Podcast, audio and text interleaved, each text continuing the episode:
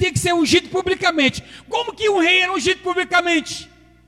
Era uma festa, era uma multidão, desceu o olho, porque a linhagem lá de trás, eles estavam esperando uma coisa que não existiu mais. Na mente deles, eles queriam que acontecesse isso.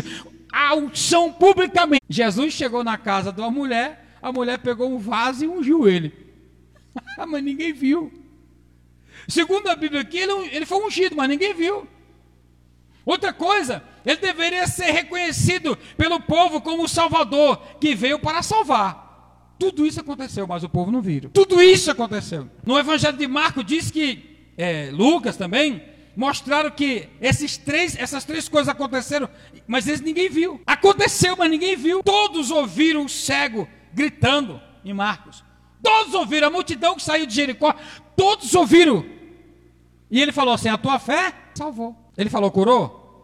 Salvou. Todos que ele curava falavam salvação. Ele não falava de cura, falava salvação. Então nós precisamos entender uma coisa.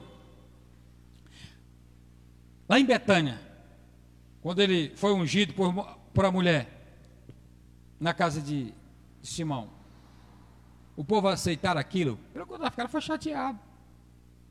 Gente,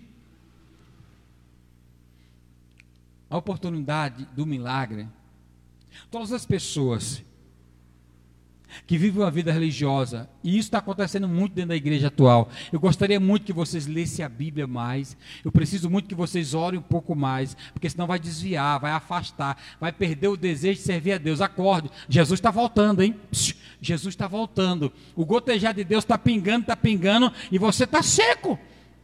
Jesus está pingando, está falando, Está falando dia e noite, e parece que alguns estão secos, totalmente igual o pico de papagaio, seco, sem expressão espiritual, sem expressão da graça, sem expressão de presente de Deus na sua vida. É como se não fosse tivesse sido presenciado, presenteado por Deus. É como se a salvação não existisse dentro de si. Ei, deixa eu falar para vocês. Imagina a vida daquele general Ciro, quando o tal de Namã, quando Eliseus nem olha para a cara dele, Eliseu cheio da graça. Mas o general queria um milagre. Ele queria um toque, ele queria uma cura da lepra, da lepra.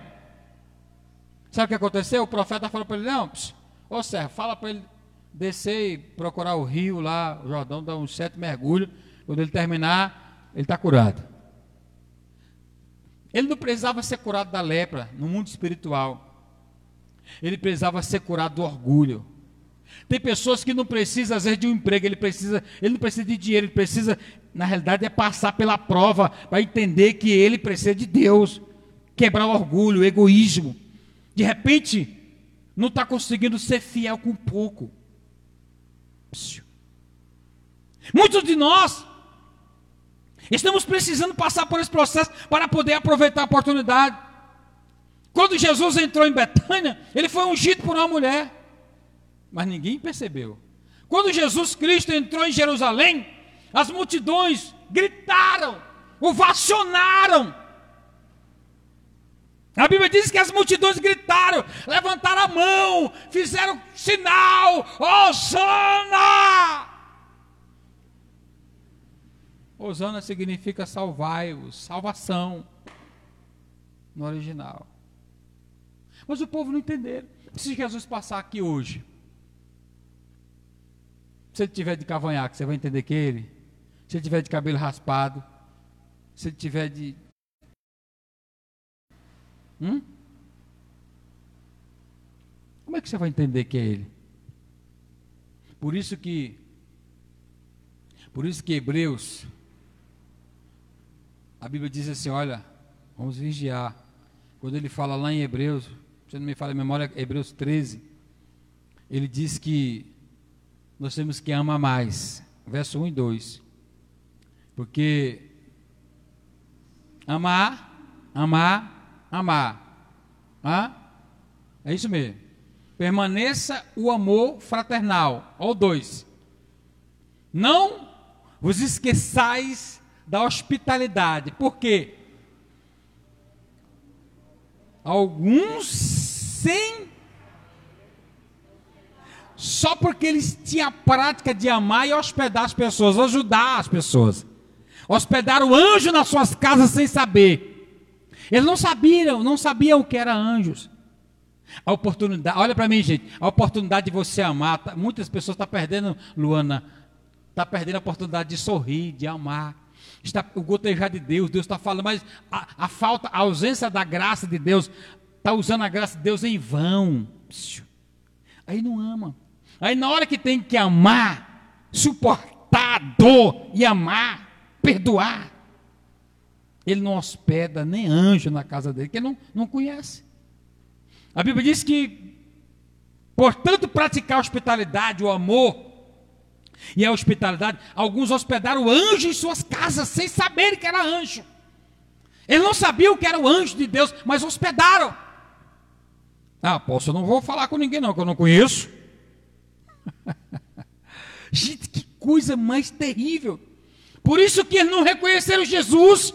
E a coisa continua até hoje. Então hoje eu trago para vocês esse treinamento, esse ensinamento. Abra os olhos espirituais.